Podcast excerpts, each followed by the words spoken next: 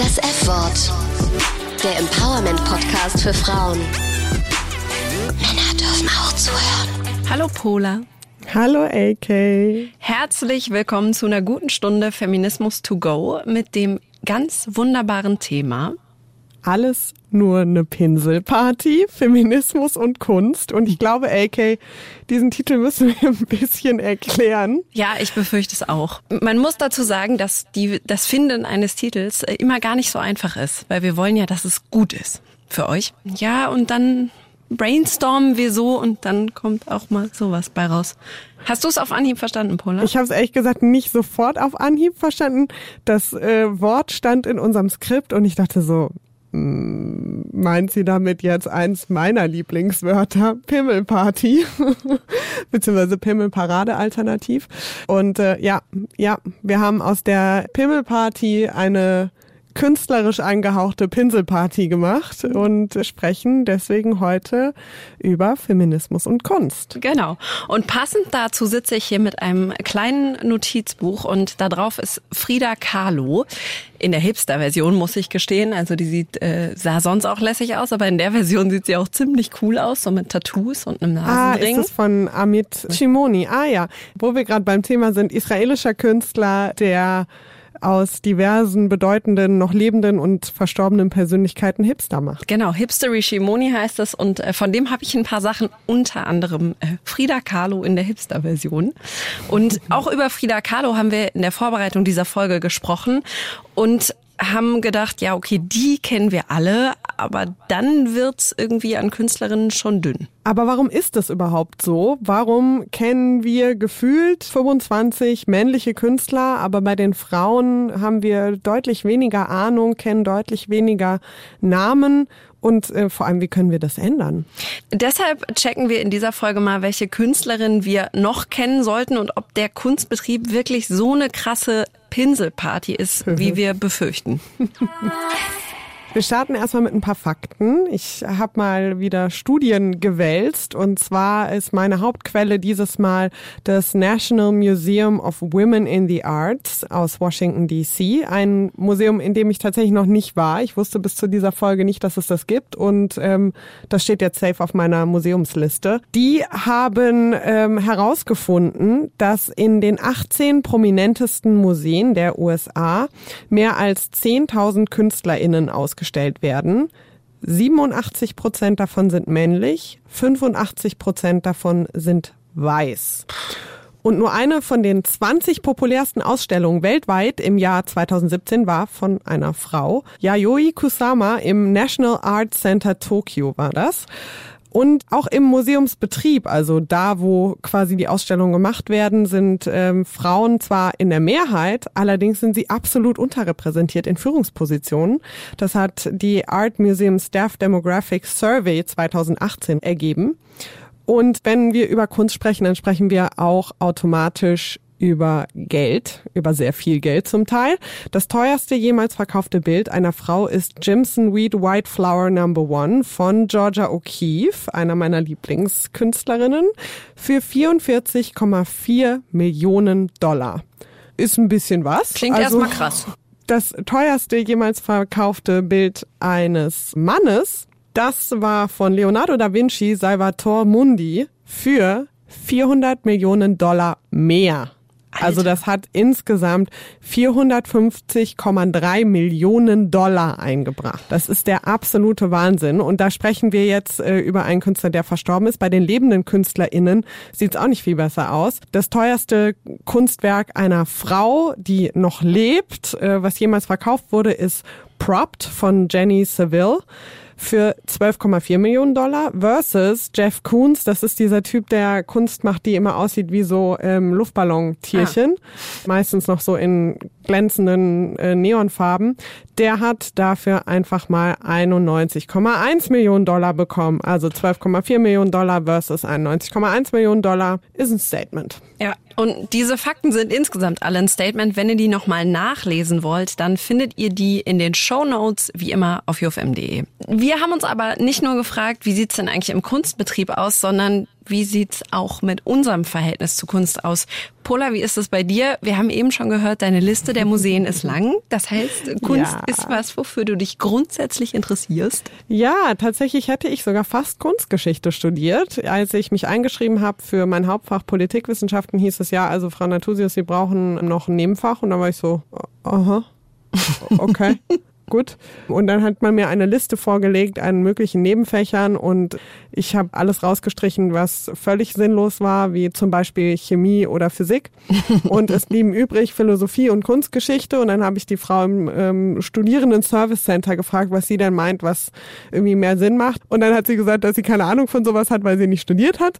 Und dann habe ich eine Minimiste gemacht. Ich dachte, du hättest eine Münster geworfen. Nee, ich habe eine Minimiste gemacht und dann kam Philosophie raus und sagen wir mal so, es war jetzt nicht von Erfolg gekrönt. Nach drei Semestern habe ich abgebrochen und bin zur Amerikanistik gewechselt. Aber ich liebe Kunst. Ich gehe unglaublich gerne in Kunstmuseen.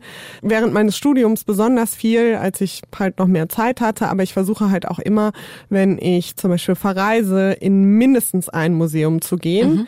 Ich bin ja auch regelmäßig in New York und da gibt's so wundervolle, tolle Museen. Und ja, ich habe ein halbes Regal voll zu Hause nur mit so Ausstellungsbüchern, Kunstbänden und so weiter und so fort. Ja, hm. I love it. Und du? ja, ich bin zumindest was Kunst angeht nicht so der Museumstyp. Also ähm, Geschichtsmuseen liebe ich ja und alles so in diese Richtung, da stehe ich sehr drauf. Das habe ich ja auch studiert. Was Kunst angeht, bin ich wirklich nicht der Museumstyp. Was ich aber sehr mag, ist zeitgenössische Kunst und auch so Street Art, Graffiti. Das mag ich sehr gerne. Und äh, wir haben ja eben schon über Hipster Shimoni, den israelischen Künstler, gesprochen. Und alles, was so ein bisschen in diese zeitgenössische Street Art Graffiti Richtung geht, das ist meins. Wir versuchen aber jetzt eine Folge zu machen, die beides unter einen Hut bringt. Also diese Folge wird was sowohl für die Leute, die sich ein bisschen besser mit Kunst auskennen, als auch die, die jetzt mit zum Beispiel Georgia O'Keeffe nicht so viel anfangen können. Wir werden darauf achten, dass wir hier nicht völlig random einfach nur irgendwelche Namen droppen, sondern das für alle verständlich rüberbringen. Hast du denn Lieblingskünstlerinnen? Ja, mir ist vor allen Dingen eine eingefallen. Das ist Hera vom KünstlerInnen Duro Herakut. Oh, die ähm, sind super. Ja, die sind fantastisch. Die gibt es, falls ihr zum Beispiel aus dem Rhein-Main-Gebiet kommt, in Frankfurt, Wende, in Bad Vilbel sehr viel und für alle, die sie nicht kennen. Jas Aber auch an der Taunusanlage, oder? Genau, genau. Ja. Äh, Jasmin Siddiqui heißt sie eigentlich und die hat als Sprayerin hier in Frankfurt eben mit Graffitis angefangen und ist eben ein, inzwischen ein Teil von Herakut. Und die machen Kunst und sagen, ja, okay, jedes Bild ist ein eigenes Gedicht und ich stehe jetzt auch nicht so irre auf Poesie, aber ich mag diese Kunst total. Da stecken immer Botschaften drin. Es ist immer positiv. Es aber hat immer eine Message. immer sehr politisch, ne? Genau. Und das ist es und das mag ich sehr gern. Ich habe einen Film gesehen von den Kolleginnen von Arte da sagt dieses Duo eben, dass es ihnen total wichtig ist, gewisse Botschaften rüberzubringen und dass sie andere Dinge wie Gewaltverherrlichung oder solche Dinge niemals in ihren Bildern zeigen würden, dass aber die politische Message immer wichtig ist und das ist, was ich mag, das unglaublich gerne, weil es da auch immer noch was Neues und eine neue Ebene zu entdecken gibt. Und diesen Beitrag übrigens äh, von Arte, den haben wir euch natürlich auch nochmal in den Show Notes verlinkt. Pola, wer sind deine Lieblingskünstlerinnen? Das ist zum einen, die ich eben schon angesprochen habe, Georgia O'Keeffe. Das ist eine der bekanntesten US-amerikanischen Malerinnen des 20. Jahrhunderts. Sie malt sehr bunte Bilder, aber in satten Farben. Also jetzt nicht super grell, sondern einfach sattes Grün, sattes mhm. Orange und gibt dem dadurch ja einfach eine große Tiefe ihren, ihren Bildern. Ich habe Bilder von ihr gesehen im Whitney Museum of American Art, was ich insgesamt, hat mich das relativ wenig beeindruckt, dieses äh, Museum. Das ist in New York, in Manhattan Manhattan. Es lohnt sich aber dahin zu gehen, um mal einen Blick über die Stadt schweifen zu lassen. Der Ausblick ist, den Ausblick fand ich fast beeindruckender als die Ausstellung, aber okay. Ansonsten bin ich großer Fan von Pippi Lottirist. Mhm. Die ist eine ganz andere Künstlerin, eine hauptsächlich Video- und Installationskünstlerin und die ist unglaublich witzig. Die hat immer so einen Witz in ihrer Kunst. Zum Beispiel habe ich mal von ihr in der Kunsthalle in Mannheim eine Installation gesehen, da hat sie einen Raum ausgestattet, wo alle Möbel überdimensional groß waren, so dass man sich wieder gefühlt hat wie ein Kleinkind, mhm. was zum Beispiel so den Sessel nicht nicht hochkommt. Oder ein Loch im Museumsboden, ein ganz kleines, so ungefähr zwei Euro Stück groß.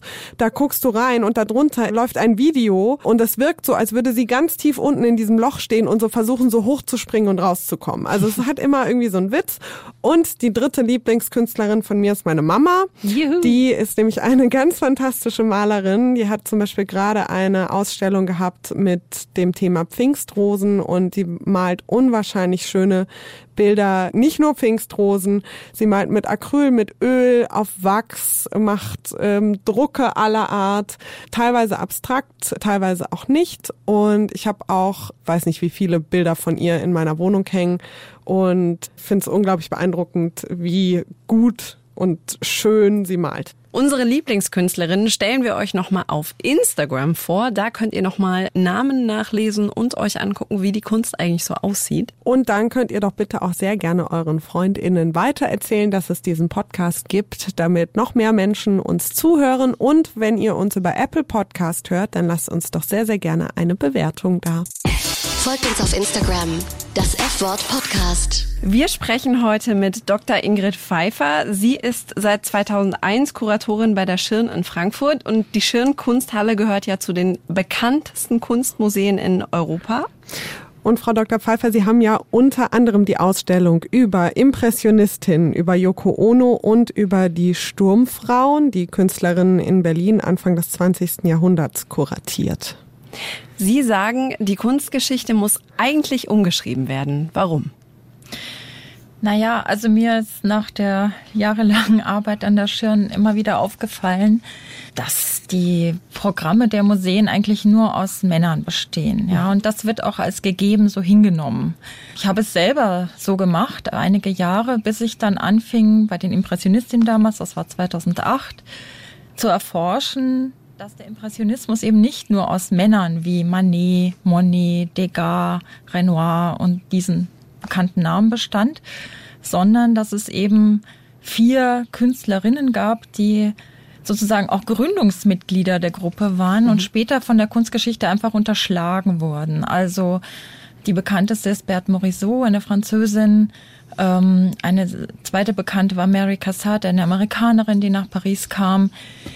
Die gibt es zwar vereinzelt, zum Beispiel Musée d'Orsay oder im Metropolitan in New York, aber dem breiten Publikum ist nicht bekannt, was für eine wesentliche Rolle sie damals gespielt haben. Und da, das war für mich auch so ein Aha-Effekt. Ähm, der Ausgangspunkt für meine Arbeit jetzt der letzten 10, 12 Jahre in der Schirn immer wieder festzustellen, es hat immer Künstlerinnen gegeben, sie haben immer eine große Rolle gespielt in der Zeit, sie wurden von Kritikern wahrgenommen, sie haben manchmal auch gut verkauft. Aber die Kunstgeschichte, also wie man darüber berichtet, wurde von Männern so verfälscht, kann man wirklich so sagen, mhm. dass wir heute ja das alles wieder ummodeln müssen. Also wir müssen die wieder ins Licht rücken. Und das sehe ich als meine persönliche Aufgabe. Mhm. Sie beziehen sich jetzt vor allem auf Ihre Zeit bei der Schirn. Gab es denn davor schon mal so einen Moment, wo Ihnen so, so ein Schlüsselerlebnis, wo Sie gedacht haben, Männer und Frauen in der Kunst sind einfach wirklich nicht gleichberechtigt? Die Kunstgeschichte ist so ein Fach, das natürlich hauptsächlich Frauen studieren. Bei mir selber war es so 95 Frauen, fünf Männer im Jahrgang. Alle dieser fünf Männer haben heute ja, gute Stellen. Mhm. Von den 95 Frauen vielleicht 10. Also man kann sich ja den Prozentsatz ausrechnen. Mhm. Das ist mir erst nach und nach so klar geworden im Berufsleben. Also man wird ja so geprägt. Meine Mutter hat immer gesagt, eine Frau kann alles tun, was auch ein Mann tut. Ich bin damit aufgewachsen, diesem Bewusstsein. Selbstbewusstsein, wenn Sie so wollen. Und erst ja in der Praxis lernt man dann nach und nach, dass das nicht so ganz stimmt. Man wacht so auf, peu à peu, ne? So ist es. Und in Marburg gab es damals im Studium eine sogenannte Frauenkunstgeschichte. Das fand ich damals unglaublich abschreckend, diesen mhm. Namen, ja. Also so diese Nischenrolle. Und in der normalen Kunstgeschichte, ja, äh, kamen Frauen dann wieder nicht vor. Okay. Ja, also diese, diese Trennung war schon in den 90er Jahren ähm, fatal und die hält sich eigentlich an der Uni oder in der Forschung bis heute, habe ich den Eindruck. Ich muss ganz ehrlich sagen, ich muss mir da an die eigene Nase fassen, weil ich mich für einen einigermaßen kunstinteressierten Menschen halte und auch sehr begeistert in Kunstmuseen gehe. Also wenn ich zum Beispiel verreise, dann versuche ich immer in äh, mindestens ein Kunstmuseum vor Ort zu gehen. Und wenn ich dann jetzt aber so überlege, welche Namen an Künstlern und an Künstlerinnen mir einfallen, dann sind es bei den Männern sehr viele und bei den Frauen erschreckend sehr wenige. Darunter sind natürlich Yoko Ono, aber auch Frida Kahlo und das waren somit die ersten, die mir eingefallen sind und zwei Frauen, wo ich mir dann dachte, bei Yoko Ono extremer als bei Frida Kahlo, dass die als die Frau von gesehen wurden. Ist das auch so das Schicksal von Frauen in der Kunst, selbst wenn sie eigentlich für sich erfolgreich sind? Auf jeden Fall. Also wir zeigen jetzt ab Oktober Lee Krasner. Da wird gleich gesagt, die Frau von Jackson Pollock. Mhm. Pollock kennt jeder, Lee Krasner ganz wenige. Ja, davon muss man irgendwann wegkommen. Aber zum Glück ist es heute nicht mehr so, dass man sagt, Frida Kahlo, die Frau von Diego Rivera, den kennt nämlich keiner mehr. Also da hat es sich wirklich einmal umgedreht. Mhm. Ja, ich habe früher mal gearbeitet über Eva Hesse. Die kennt man heute auch, ihren ersten Mann. Den mhm. kennt niemand mehr. Ich kann Ihnen jetzt gar nicht mal seinen Namen mehr auswendig sagen. Ja. nicht so schlimm. Äh, also der war aber damals der bekannte Bildhauer und sie ist mit ihm nach Deutschland gekommen und so weiter. Heute ist sie die mythische Gestalt. Mhm. Aber das hat doch, wie bei Frieda Kahlo, ein bisschen mit ihrem Leben zu tun. Oder bei mhm. Paula Modersohn-Becker. Wer kennt Otto Modersohn? Ja. Mhm. Also manchmal dreht es sich um, aber das sind die Ausnahmen, die wirklich die Regel bestätigen, muss man sagen. Weil ähm, ich will gerne über die Ausstellungspraxis ein bisschen sprechen. Äh, ich kenne Kollegen und Kolleginnen in anderen Häusern, die sich wirklich scheuen, so Farbe zu bekennen. Also eine hat eine Ausstellung mal gemacht in Düsseldorf ähm, über Frauen äh, im 20. Jahrhundert. Dann habe ich sie wieder getroffen und habe gesagt, ja, willst du das jetzt fortsetzen? Es war doch sehr erfolgreich und war auch sehr gut und so. Da sie, nein, nein, um Gottes Willen. Äh, dann werde ich ja in diese Ecke gestellt danach. Ich bin dann die, die nur noch Frauen ausstellt und so weiter. Ja, und ähm, aber umgekehrt gibt es keine Ecke von denen, die nur Männer ausstellen, ne? So ist es. Das ist nämlich die Normalität. Und jetzt macht ja die Tate Modern ein Jahr lang nur Künstlerinnen genau. im Programm. Und das also wird dann das Museum als, in London. Für alle, genau, es nicht kennen. das große Novum, ja. Aber äh, dass sie immer vorher nur Männer ausgestellt haben, war eben normal, ja das wird dann so, es sollte sich eben normalisieren und das versuche ich auch in Gruppenausstellungen. Ich hatte letztes Jahr eine Ausstellung zur Weimarer Republik, da hatte ich 30 Prozent Werke von Künstlerinnen und mhm. die waren so stark, dass die Leute alle gesagt haben, oh, du hast ja die Hälfte Frauen. Da habe ich gesagt, nein, es sind eigentlich nur 30 Prozent, aber die fallen so auf, mhm. ja. Und das ist es eben. Und ich habe die Erfahrung gemacht, dass das Publikum das auch will. Mhm wir alle suchen ja auch nach Identitätsmodellen. Und wenn Sie heute mit Schülern ins Museum gehen und da hängt überhaupt keine Frau, ich meine, wie kann man das noch verantworten? Glauben. Sie denn, dass äh, Künstlerinnen mehr oder eher in Vergessenheit geraten als Künstler oder kommt uns das nur so vor? Naja, das Ganze hatte ja sozusagen Methode. Das ist ja ein gesamtgesellschaftliches Phänomen. Je mehr Frauen sozusagen ihre Rechte einfordern, desto mehr versucht die andere Seite, die auch wieder zu beschränken. Und das war um die Jahrhundertwende so, da sind jede Menge Bücher erschienen, dass Künstlerinnen ja das Größte schaffen, indem sie Kinder gebären. Das heißt, oh ihre ganze Kreativität ist da gebunden. Das heißt, sie können niemals Genie sein, weil sie schaffen ja das Leben ja, solche Argumente. Also es wow. sind sozusagen mhm. grob gesagt das Gehirn in die Gebärmutter. und, oh. und das wurde dann so propagiert. Und Frauen sind die perfekten Nachahmerinnen. Sie sind die fleißigen Zuarbeiterinnen. Ich meine, solche Theorien sind uns ja heute nicht so fremd, mhm. oder? Frau kann nicht Chef sein, weil sie scheut sich ja, das Risiko einzugehen. Sie wird nie innovativ sein, weil sie wird immer nur äh, sich anpassen, bla bla. Mhm. Ja? Und das kommt einem sehr vertraut vor. Mhm. Das heißt, das gab es in der Kunst auch schon immer. Jetzt haben Sie gesagt, dieses, da gab es das Bild des, der nachahmenden Frau sozusagen. Mhm. Und Sie haben am Anfang Bert Morisot, die Impressionistin, äh, genannt. Ähm, die hatte ja auch mitgegründet. Äh, Impressionismus für alle, die es nicht so ganz auf dem Schirm haben. Die Bewegung in der zweiten Hälfte des 19. Jahrhunderts, vor allem in Frankreich. Und sie war besser im Business am Anfang als Monet. Warum ist die vielen heute kein Begriff mehr? Anders als Monet tatsächlich. Sie hat nicht so lange gelebt wie Monet, das muss man auch mal sagen. Sie ist mit Anfang 50 schon gestorben. Sie war ein zurückhaltender Charakter. Man muss sagen, Monet war ein Vielmaler. Mhm. Er hat dann äh, wirklich hat eine Familie mit irgendwie acht Kindern oder so oder sechs Kindern ernähren müssen. Er hat wirklich am laufenden Meter gemalt. Und er ist durch seinen Galeristen Duranguel in ähm, New York sehr bekannt geworden. Also ohne die amerikanischen Sammler wären die ganzen Impressionisten nie so berühmt und populär geworden. Das muss man auch sehen. Wären nicht in den amerikanischen Museen gelandet. Sie wären eine französische Bewegung geblieben. Aber sie kennt man ja trotzdem nicht mehr so. Ne? Nein, Bert Morisot's Werk ist natürlich kleiner, es ist mhm. kürzer, das ist oft so bei Frauen. Ja, ähm, das ist ja immer so, wie die äußeren Lebensumstände auch sind. Mhm. Und die Frauen damals durften zum Beispiel nicht jetzt, also eine anständige Frau, eine bürgerliche Frau durfte nicht in der Öffentlichkeit den ganzen Tag am Bahnhof rumsitzen. Ja, das heißt, bestimmte Themen wie eben Bahnhöfe und die Industrialisierung im 19. Jahrhundert, was die Impressionisten als mit die ersten waren, die das äh, bemerkt haben und gemalt haben, das war, waren keine Themen für Frauen. Mhm. Ja, das heißt, sie haben sich gemalt, sie haben ihre Freunde, ihre Kinder im Garten, äh, ihre Freundinnen, ihre Schwestern selten ihre Männer ja gemalt. Sie haben ja schon gesagt, dass es Ihnen ganz wichtig ist, diese Ausstellung im kommenden Jahr zu machen, in, in der nur Frauen ausgestellt werden in der Schirn.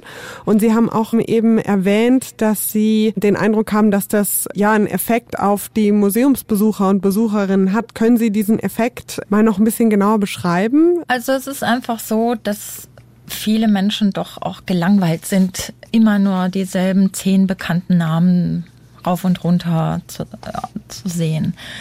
Und meine Erfahrung ist, dass das Unbekannte, ob Mann oder Frau, immer sehr gern genommen wird. Mhm. Nicht ganz alleine. Man braucht ja erstmal auch einen Namen, den man kennt, um sozusagen zu wissen, das lohnt sich. Also wir locken dann sozusagen mit Frida Kahlo. Aber wir zeigen nächstes Jahr in den fantastischen Frauen eine Riesenauswahl der Künstlerinnen des Surrealismus. Und die meisten kennen eben nur Frida Kahlo oder vielleicht noch Merit Oppenheim oder ja, dann hört es auch schon langsam auf. Mhm. Und wir zeigen 35 Künstlerinnen aus elf Ländern, Europa, USA und Mexiko, ein ganz breites Spektrum mit Gemälden und Skulpturen und Filmen und Performance und Fotos. Und man sieht, dass der Surrealismus eine weibliche Bewegung war. Und das mhm. ist ganz unbekannt. Der gilt nämlich als frauenfeindlich, so generell. Mhm.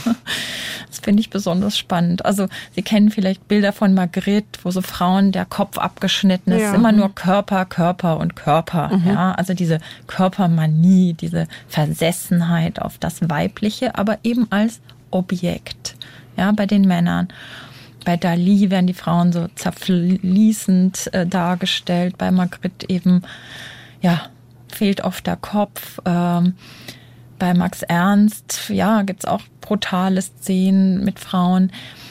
Ja, aber die Künstlerinnen drehen das alles ironisch um, auch humorvoll und ähm, beschäftigen sich auch mit dem Körper, aber mit ganz anderen Perspektiven. Und das wollen wir auch zeigen. Es gibt viele andere Themen, natürlich auch mit mhm. Politik, Materialexperimenten, ja, eben auch bis hin zur Performance. Da hat sich eine Frau in London auf den Trafalgar Square gestellt und da mit einem abgeschnittenen Bein und Rosen über dem Kopf performt. Und das war 1936. Oh. Und das sind dann so Entdeckungen, wo jeder sagt, wow, das gab's schon. Mhm. Ja, und das honoriert das Publikum tatsächlich. Solche mhm. Überraschungen. Mhm. Wir wollen Überraschungen. Ich meine, ich selber bin gelangweilt, wenn ich immer dasselbe sehe. Ja, ich muss ganz ehrlich sagen, wenn ich an Surrealismus denke und an die Namen, die Sie von den Männern eben aufgezählt haben, dann denke ich inzwischen auch so, ja, hm, habe ich muss jetzt ich gefühlte 25 Mal, habe ich die jetzt gesehen, wie sie dahin fließen. Ähm, genau. Hm, hat sich dann irgendwann auch erschöpft. Ja, aber ganz so ist es nicht. Das werde ich auch zeigen. Also der, der Surrealismus hat noch andere Seiten. Sie müssen sehen, er war gegen, also zum Beispiel die bürgerliche Familie, ja, mhm. weil die gesagt haben, das ist der Hort der Unterdrückung für Frauen. Und es ist mhm. ja da was dran. Ja. Und damals äh, gewesen, noch vielleicht auch heute noch ein bisschen. Mit Sicherheit. Ähm, ja. Also auf jeden Fall nach dem Ersten Weltkrieg hatten diese Leute Künstler und Theoretiker alle das Gefühl, wir müssen etwas völlig anders machen. Und das, auch das patriarchalische System hat sich überlebt. Diese Verherrlichung der Technologie im Krieg auch, ähm, die Industrialisierung ist zu extrem. Also vieles, was uns heute vertraut vorkommt an Kritik, war damals schon da. Mhm. Auch die Zerstörung der Natur. Oder sie haben sich eingesetzt für die Kunst der indigenen Völker äh, dieses Eurozentrische wurde kritisiert. Mhm. Eigentlich, wenn man das so zusammenträgt, war es eine sehr feminine Bewegung. Antipatriarchalisch, anti-imperialistisch, Antikrieg, offen für Internationalität, für die Kunst anderer Kulturen. Ja, zum Beispiel auch die Androgynität, also dass es mehrere Geschlechter gibt. Mhm. Auch das dritte Geschlecht wurde schon diskutiert. Das muss man sich mal überlegen. André Breton, der Anführer, hat gesagt, ich würde mein, am liebsten jeden Tag mein Geschlecht wechseln, so wie ein Shirt oder so. Sie haben mir diese Ausstellung auf jeden Fall jetzt sehr schmackhaft gemacht. Was wir uns allerdings auch noch gefragt haben, wir haben ja eben schon die Tate Modern in London angesprochen, die jetzt ein Jahr lang nur Frauen ausstellt und äh, die Schirn, die jetzt eben im kommenden Jahr nachzieht mit eben der von Ihnen beschriebenen Ausstellung, ist jetzt dieser äh, Feminismus in der Kunst gerade en vogue und Trend oder glauben Sie, das hat auch ein bisschen einen Langzeiteffekt? Das können wir nur hoffen. Also das ist ja eh das lang langgestreckte Ziel, das ich auch habe. Also eine Ausstellung nur über Künstlerinnen ist ein, ein Hilfsmittel, sie überhaupt erstmal aufs Tapet zu bringen.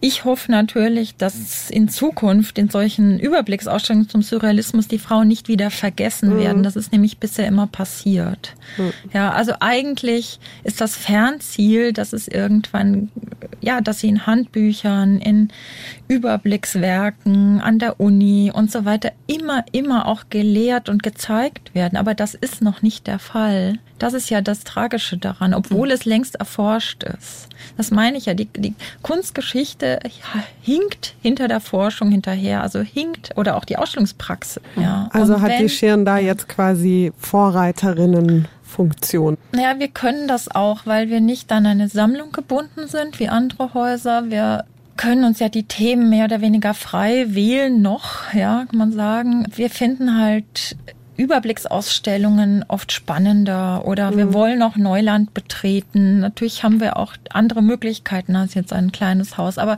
man muss es auch erstmal versuchen. Ich muss sagen, es war sehr, sehr schwer, das alles zusammenzutragen. Man muss dieses Risiko auch auf sich nehmen wollen. Ja, mhm. dass es auch vielleicht mal nicht so klappt am mhm. Ende.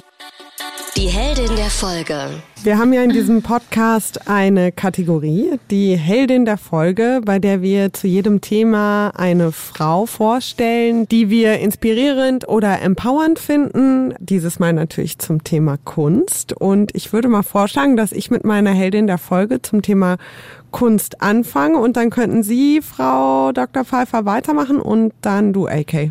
Einverstanden? Ja. Sehr gut. Meine Heldin der Folge heißt Slinga Illustration. Kennen Sie die, Frau Pfeiffer? Hm. Glaub nicht.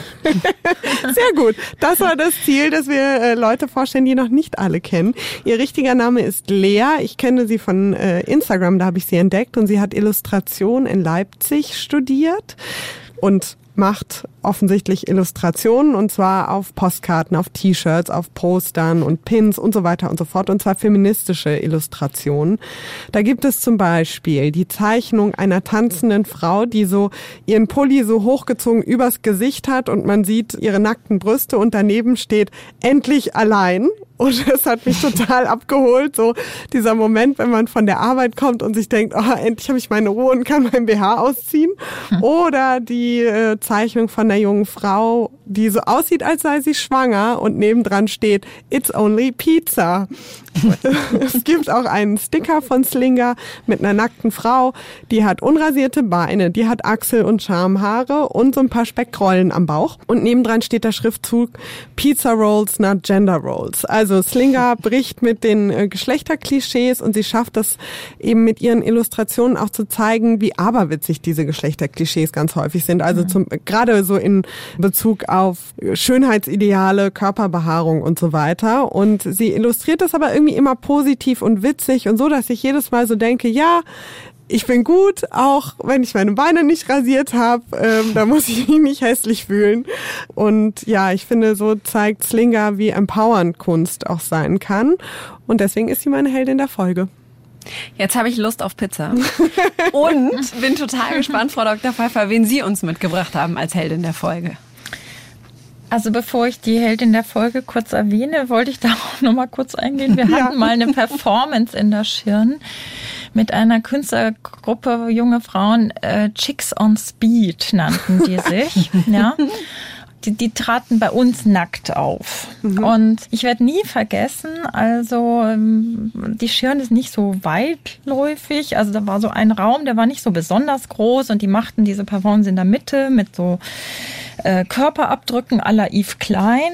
Die haben sie so nachgestellt. Und drumherum hockten alle möglichen Besucher, junge Männer äh, und, und guckten die so an wie, wie eine Erscheinung. Und diese jungen Männer, die haben die angesehen wie Aliens. Ja. Also, und aber oh auch fasziniert, weil die halt so eine noch viel stärkere Erotik, Körperlichkeit ausstrahlten für die. Die waren eben nicht so entkörperlicht, mhm. ja. Nicht wie Statuen, sondern wirklich wie Frauen. Und das werde ich nie vergessen, wie die die angeguckt haben. Also da habe ich gedacht, hm, das weil eine reale Eindruck Frau hin, ja. ist, ist, wirklich mal ein Erlebnis bei so einer Kunstperformance. ne? Ja, aber ich will vorstellen, ja, hier passend zu meinem Thema, äh, zum Surrealismus und ja, dann eine ältere Vorbildfrau für mich. Sie heißt Whitney Chadwick. Sie ist heute schon Anfang 70 und sie hat schon in den 80er Jahren ähm, wegweisende Bücher geschrieben wie Women Art and Society, Women Artists and the Surrealist Movement, Mirror Images. Also lauter Bücher, die damals schon Künstlerinnen neu entdeckt vorgestellt haben oder die Rolle der Künstlerin in der Gesellschaft grundlegend untersucht haben. Also sie ist so eine Vorreiterin, kann ich sagen, auf die sich heute alle stützen, die sich mit diesem Thema beschäftigen. Mhm. Die Bücher kann man eben permanent noch zitieren und es ist fast traurig, dass sie das schon 85 geschrieben hat und wir heute erst oder jetzt 2020 so eine Ausstellung machen können, die also hoffentlich viel Akzeptanz findet, mhm. ja, und dass niemand vorher auf die Idee gekommen ist. Das finde ich schon absurd ein bisschen, ja. Also wir hinken allem so hinterher und eigentlich müsste alles noch viel schneller gehen. AK, wen hast du mitgebracht? Ich habe eine österreichische Künstlerin mitgebracht oder genauer eine Künstlerin aus Tirol, Katharina Zibulka. Ich sehe gegenüber ein leichtes Nicken. Ähm, ich erkläre oder verrate trotzdem, wer sie ist. Ich bin letztes Jahr auf sie aufmerksam geworden. Da hat sie für ihr Projekt so lange auf Baustellen Bauschutzplanen angebracht. Das sind diese riesigen Dinger, die an Gerüsten runterhängen. Ich wusste auch nicht, dass die einen extra Namen haben. Und da hat sie feministische Slogans draufgestickt, also in so einem ah. Kreuzstich. Ganz oldschool sieht es aus und pink, aber eben unfassbar groß. Und zu lesen waren darauf die Antworten auf die Frage, warum denn Leute und vor allen Dingen wie lange sie noch Feministin sind. Und inspiriert hat sie dazu die britische Künstlerin Tracy Emin auf die Frage, ähm, ob das krampfhafte Festhalten der Frauen am Feminismus nicht irgendwie ein bisschen altmodisch ist, hat die nämlich mal gesagt, solange irgendwo auf der Welt eine Frau verbrannt wird, weil sie einen Mann angelächelt hat, solange einer Lehrerin die Hand abgehackt wird, weil sie jungen Mädchen das Schreiben und Lesen beigebracht hat, so lange bin ich Feministin. Und das war sozusagen ihre Inspiration, eine super Aktion, vor allen Dingen, weil sie das eben nicht an irgendwelchen Gebäuden gemacht hat, sondern zum Beispiel, das mochte ich sehr, am Innsbrucker Dom. Und da war natürlich erstmal so, wow, das ist aber jetzt hier ein bisschen äh, heilig auch. Und ähm, was sehr, sehr witzig war, äh, an dem Dom stand dann, solange Gott einen Bart hat, bin ich Feminist. Und es stand daran Feminist, also die männliche Form, mhm. weil der Generalvikar darauf bestanden hat, dass es die männliche Form ist, damit alle wissen, er steht dahinter. Cool. Und das mochte ich sehr. Und deshalb ähm, ist sie meine Heldin der Folge, Katharina Zibulka. Und das finde ich toll. Hat mich beeindruckt. Was für eine toll. große Bandbreite wir haben. Super. So, gehen wir von der Heldin der Folge nochmal in den Kunstbetrieb. Das National Museum of Women in the Arts, also quasi ein Museum in über Washington. Frauen ja. in in der Kunst in Washington hat veröffentlicht, 45,8 Prozent der bildenden KünstlerInnen in den USA sind Frauen, also ein bisschen weniger als die Hälfte. Für jeden Dollar, den ein Künstler dort verdient, bekommen sie aber nur 74 Cent und pro Jahr verdienen Frauen im Kunstbetrieb fast 20.000 Dollar weniger als Männer. Wir haben dazu jetzt keine vergleichbaren Zahlen aus Deutschland gefunden, aber wie ist denn Ihr Eindruck? Also ich glaube, diese Zahlen stimmen für Deutschland genauso. Hm. Es wird halt jetzt mehr, ich sag mal, bei großen Ausstellungen wie Biennalen in Venedig oder Manifestas oder solchen großen Überblicksausstellungen wird mehr darauf geachtet, den Anteil der Künstlerinnen zumindest 50 Prozent zu halten, weil ja auch viele Kuratorinnen jetzt dabei sind, viele junge. Im Kunstmarkt ich meine, Biennalen und Manifestas sind nicht unbedingt die Ausstellungen, wo die Künstler am besten verkaufen, sagen wir mal so. Die machen oft Kunst wie Performance mhm. oder eben nicht so gut verkäufliche Kunst, politische Kunst. Ich kann das jetzt nicht so ganz generalisieren, aber es gibt immer noch viele Galerien, auch in Deutschland, die keine einzige Künstlerin im Programm haben. Also dann zeigt sich ja mhm. schon darin, dass, dass sie einfach schlecht vertreten sind. Also ja, es ist dasselbe hab da, Dazu habe ich tatsächlich eine Zahl und zwar Frauen, die in Galerien ausgestellt werden, in Deutschland weniger als 20 Prozent. Das war mhm. auch eine Zahl vom National Museum of uh, Women in the Arts. Also es ist eben alles so ein sich selbst verstärkender Prozess in alle Richtungen. Also mhm. überlegen Sie, wer sammelt Kunst, aus welchen Gründen, wer entscheidet das, wer sitzt in diesen Gremien, wenn es öffentliche Ankäufe sind. Äh, kaufen industrielle Kunst? Kauft es dann der Mann oder mit der Frau zusammen? Oder wer sammelt Kunst? Mhm. Aus welchen Gründen? Das alles ist ja ein gesamtgesellschaftliches Phänomen. Ja. Das gilt ja, das ist eben Macht, ja. ja. Macht, Geld, Einfluss. Auch, ja. Heute wird Kunst häufig als Investment gesehen, dann kann man sich ja vorstellen. Also mir hat tatsächlich mal ein Sammler gesagt, äh, ich sammle keine Künstlerinnen, weil die kriegen dann Kinder und oh. sind weg vom Kunstmarkt.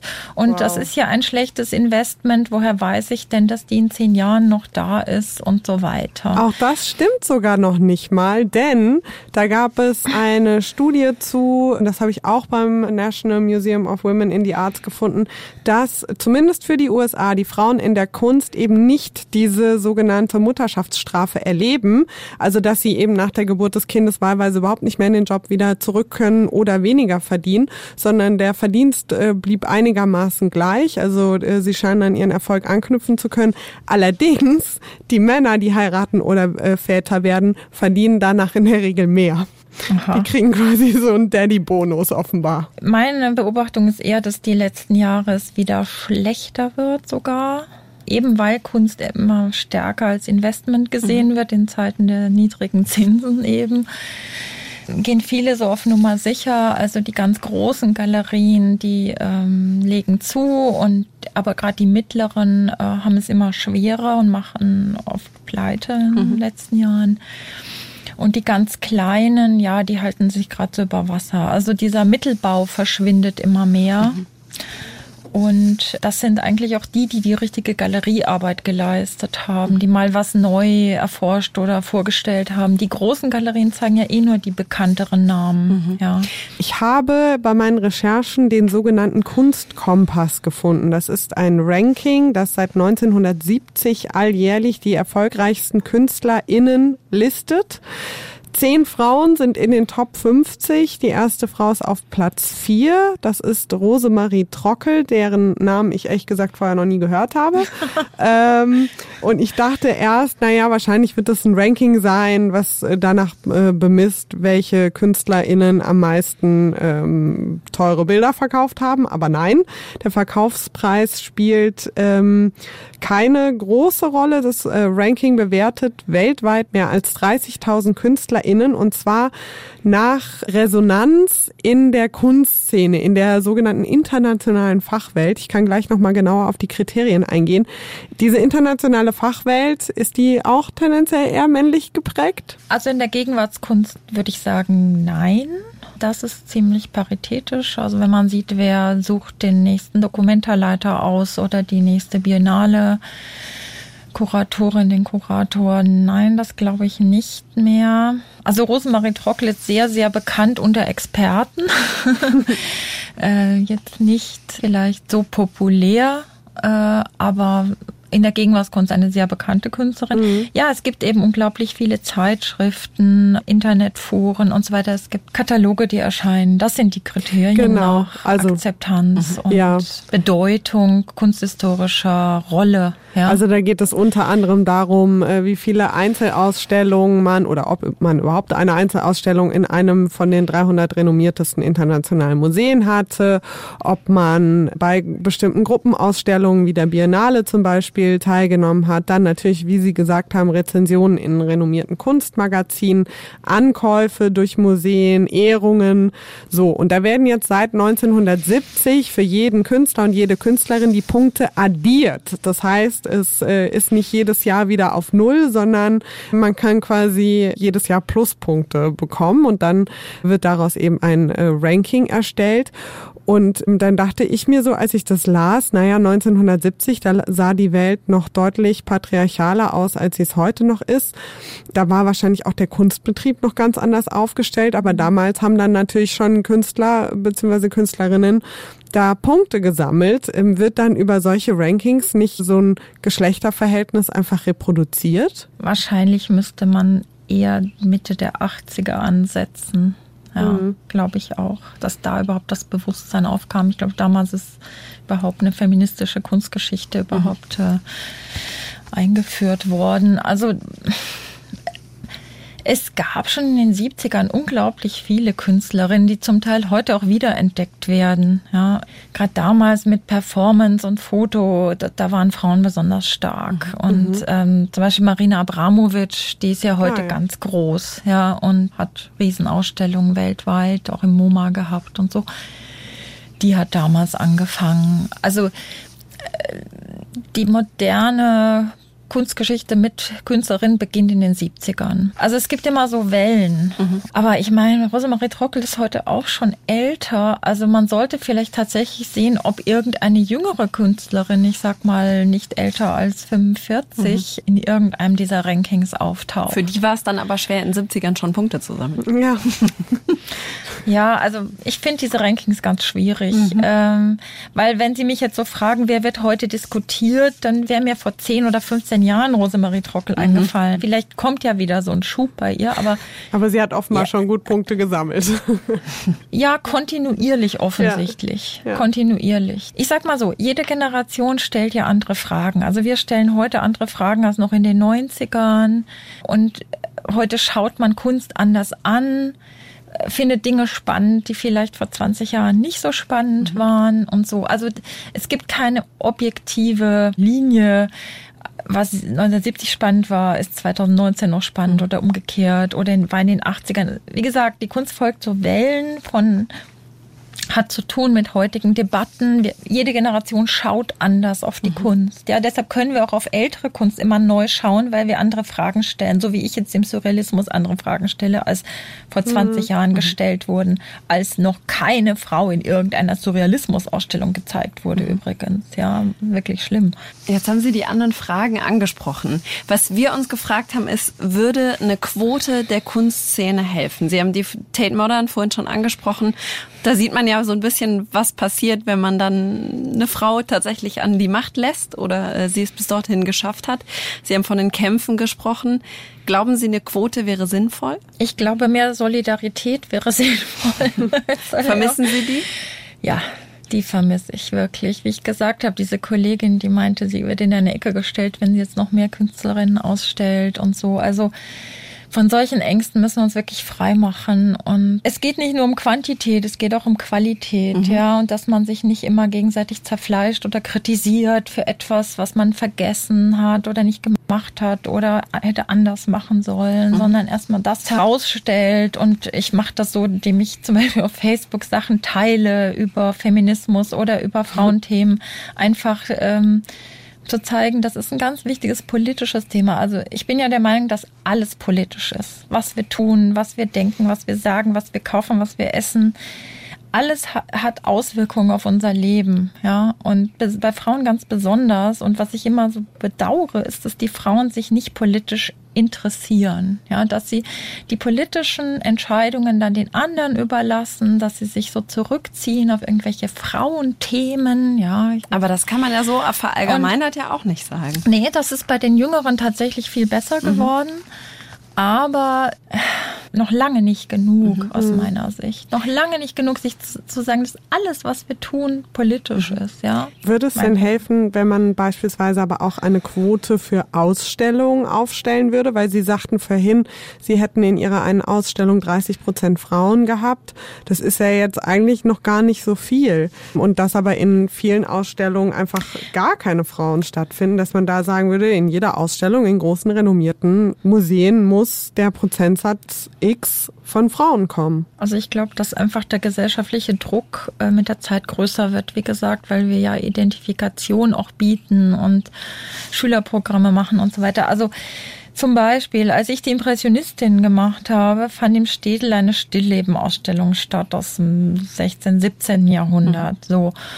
Und da war keine einzige Künstlerin ausgestellt. Und ich habe mich damals Wahnsinn. sehr aufgeregt, weil gerade Stillleben das ähm, Motiv war, dass Frauen hauptsächlich damals malen konnten. Sie konnten keine Akte malen, aber sie konnten Porträts und Stillleben malen. Es gibt berühmte Stilllebenmalerinnen aus der Zeit, obwohl ich mich da überhaupt nicht groß auskenne, sind mir sofort drei, vier eingefallen, die im Louvre hängen, die, mhm. die man kennen müsste, wenn man ein Experte aus dieser Zeit wäre. Also irgendwie scheinen da immer noch Scheuklappen zu sein. Also mhm. wenn Sie sagen, also die Museen müssen jetzt bald nicht mehr anders können, als das nachzuschauen. Wen hat es noch gegeben und warum lasse ich die jetzt weg? Mhm. Ja, also das zu hinterfragen. Quote als Regel ist schwierig. Es gibt große Häuser, kleine Häuser. Ich glaube, das muss so eine innere Quote werden, dass das so stark in der Öffentlichkeit diskutiert wird, dass man nicht mehr drum rumkommt. Und es ist ja auch passiert in letzter Zeit, dass die Presse sehr stark darauf reagiert hat, wenn keine Künstlerin in der Ausstellung dabei war, mhm. wo sie hätte sein müssen, wo es ganz offensichtlich war. Ja. Also öffentlicher Druck, denke ich, ist das ähm, ist hilfreich. Wie können wir denn, wenn wir jetzt in äh, große Museen gehen, als Besucherinnen vielleicht auch unseren Teil dazu beitragen? Also auf jeden Fall ins Besucherbuch schreiben. Das wird auf jeden Fall wahrgenommen. Das wird gelesen? Ja, das wird gelesen. Das finde ich gut. Das wird gelesen und wenn da ganz viel Unmut geäußert wird über so etwas, dann äh, wird das sehr wohl wahrgenommen. Man kann auf die Facebook-Seite schreiben. Man muss sich einfach beschweren. Das heißt, es sichtbar zu machen und eben auch äh, sozusagen die Stimme zu erheben, macht dann auch im Kunstbetrieb sozusagen Das macht Sinn. überall Sinn und da auch, ja. ist ja alles Kontext. Mhm. Kontext und Geschichte. Ne? Und die Geschichte ist voller Künstlerinnen. Also es gab vom Mittelalter an Künstlerinnen oder das waren keine Künstlerinnen, es waren Handwerkerinnen, die an mittelalterlichen Tafeln mitgemalt haben, weil Kunst war ein Handwerk. Da wurde die Tochter, die Schwester, die Ehefrau äh, eingespannt und hat mitgearbeitet im Familienbetrieb. Mhm. Und das war über die Jahrhunderte so. Es gab immer, immer, immer die Hand von Frauen in der Kunst. Das ja. ist ein perfektes. Das ist eine Tatsache. Das ist ein perfektes Schlusswort. Frau Dr. Pfeiffer, vielen, vielen Dank für das Gespräch und Ihre Zeit und Ihre Einblicke. Vielen Dank auch. Hat sehr viel Spaß gemacht. Und äh, vielen Dank für die Anregung, dass wir jetzt Guerilla-BesucherInnen, BücherschreiberInnen werden. Super.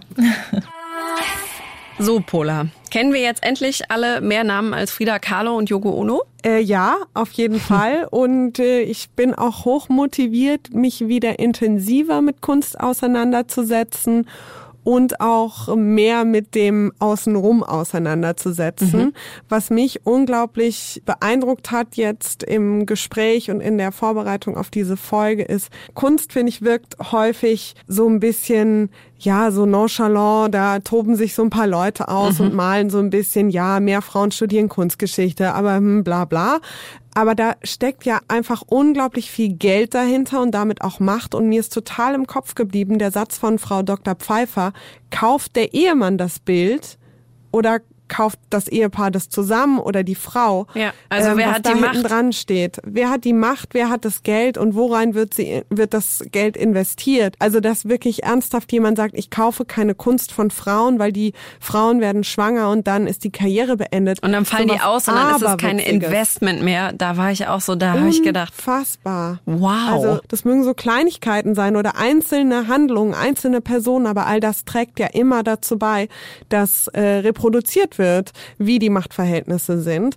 Und ähm, Frau Dr. Pfeiffer hat ja auch mehrfach das Metropolitan Museum of Art erwähnt. Das ist eins der größten und renommierten Museen der Welt und zusammen mit dem British Museum, was es seit 1753 gibt, mit dem Louvre, was es seit 1793 gibt und eben dem Metropolitan Museum of Art, was es seit 1870 gibt, sind das drei Museen von den größten der Welt, die noch nie eine Frau als Direktorin hatten. Wir sprechen hier von Museen, die es seit Jahrhunderten gibt, mhm. noch nie eine Frau an der Spitze hatten. Ich finde das unfassbar. Ja, und das bestätigt aber auch das, was Frau Dr. Pfeiffer gesagt hat, ne? dass es total viele Frauen, nämlich ganz oft 95 Prozent in ihrem Fall, gibt, die Kunstgeschichte studieren. Aber diese fünf Prozent ja. Männer zum Beispiel aus ihrem Studiengang, das sind dann die mit den Spitzenjobs. Das sind dann ja. die, die ganz oben stehen und die eben auch entscheiden am Ende vom Tag, sind denn Künstlerinnen dann auch repräsentiert oder eben nicht? Ja, oder denen das größtenteils vermute ich mal auch weder auffällt noch irgendwie besonders wichtig ist. Ja. Denn äh, offenbar scheint dieses System ja so gut zu laufen, dass sich da jetzt so viel in den letzten Jahrzehnten nicht getan hat, dass wir hier wirklich von einer Gleichberechtigung sprechen können. Ja. Du hast ja eben schon gesagt, dass es dich total motiviert hat, dich wieder mehr mit Kunst auseinanderzusetzen. Mich hat es tatsächlich noch mehr motiviert, darauf zu achten, ob Künstlerinnen sichtbar sind, ob es in den Museen, in die ich gerne gehe, Kuratorinnen gibt, also ob da Frauen vertreten sind und ich werde in diese BesucherInnenbücher schreiben jetzt. Auf jeden das habe ich mir so fest vorgenommen, einfach auch zu gucken, sind Frauen da sichtbar oder ist es so, ja, da hängen halt wieder 100 irgendwie Jungs rum und man denkt so, ja. Pinselparty? Schade. Pinselparty, genau. Und ja. das fand ich spannend, weil ich dachte wirklich, diese BesucherInnenbücher werden nicht gelesen. Und wenn sie gelesen werden, dann vielleicht eher so, dass es nicht so eine Bedeutung hat und das finde ich spannend und das werde ich auf jeden Fall mitnehmen. Ja, also das geht mir genauso. Ich habe ehrlich gesagt, das ist ein absolut blinder Punkt bei mir gewesen. Mhm. Nie so großartig darauf geachtet, wie viele Frauen in Ausstellungen ähm, ausgestellt wurden oder wie viel Kunst von Frauen ausgestellt wurde. Ich merke schon, wenn ich zurückblicke, dass mich bestimmte Ausstellungen einfach mehr gereizt haben. Also zum Beispiel von Lotte Laserstein, eine Ausstellung, die im Städel war. Mhm. Ähm, sowas reizt mich deutlich mehr als jetzt zum Beispiel eine Monet-Ausstellung oder auch die Sturmfrauen, die Ausstellung, die Frau Dr. Pfeiffer kuratiert mhm. hat. Sowas interessiert mich, weil ich dann von vornherein weiß, Frauen stehen im Mittelpunkt, aber das ist definitiv auch was, wo ich in Zukunft deutlich mehr drauf achten werde und mich mehr mit auseinandersetzen möchte. Ja, und wo ich finde, wo jetzt eben auch klar ist, dass wir als Besucherinnen auch Macht haben. Also, ja. dass wir sozusagen auch ein Teil dieses Betriebes sind und dass wir im Grunde, wenn wir das nicht in Frage stellen, dass da nur Kunst von Männern hängt, dass wir das auch wieder äh, reproduzieren. Alle Infos zu dieser Folge und zu allen anderen Folgen und sogar noch zusätzliche Interviews findet ihr auf unserer Instagram-Seite. Und auf ufm.de, da gibt's zu jeder Folge auch die Show Notes, sodass ihr da alle Studien, alle Zahlen, alle Fakten und eben die wichtigen Dinge in dieser Folge die ihr euch nicht alle merken konntet, nochmal nachlesen könnt. Und wenn ihr uns über Apple Podcast hört zum Beispiel, dann findet ihr dort auch die Show Notes bei jeder einzelnen Folge. Folgt uns auf Instagram, das F-Wort Podcast. In der nächsten Folge geht es um Business. Das war ein Thema, was ganz viele von euch sich nochmal gewünscht haben. Wir haben ja schon mit Tijen Onaran und Theresa Bücker drüber gesprochen und setzen jetzt noch einen drauf. Jetzt haben wir Sarah Nuru zu Gast. Die kennt ihr vielleicht noch, weil sie 2009 bei Germany's Next Topmodel gewonnen hat. Model ist sie immer noch, aber inzwischen ist sie eben auch Gründerin und richtig fett im Business. Sie hat mit ihrer Schwester Sali Nuru Coffee gegründet. Die vertreiben Kaffee aus Äthiopien und geben Frauen vor Ort Mikrokredite. Sie hat mal gesagt, dass das der krasseste Schritt in ihrem Leben war, sich selbstständig zu machen. Und äh, wir sind super gespannt auf das Gespräch mit ihr. Und wenn ihr das auch seid und wenn ihr zum Beispiel Fragen an Sarah habt, dann schreibt uns doch einfach auf Instagram das F-Wort Podcast in einem Wort und teilt uns in eurer Story auch auf Instagram. Und lasst uns auf jeden Fall bitte eine Bewertung bei Apple Podcast da. Erzählt all euren FreundInnen von uns. Und ja, wie gesagt, schreibt uns äh, auf Instagram oder gerne auch eine E-Mail, das fwort.hr.de. Und dann ähm, packen wir jetzt die Pinsel zusammen, falten die Zeitungen zusammen, waschen die Gläser aus und sind fertig mit der Pinselparty. So ist es. Schöner kann ich es gar nicht sagen. Ich wäre dann dafür da, das Bild aufzuhängen. Alles klar. Tschüss. Ciao. Das F-Wort ist eine Produktion des Hessischen Rundfunks für UFM. Moderation Pola Natusius und Ann-Kathrin Rose. Redaktion Anke van der Weyer und Marvin Mendel. Grafik Marta Czernik.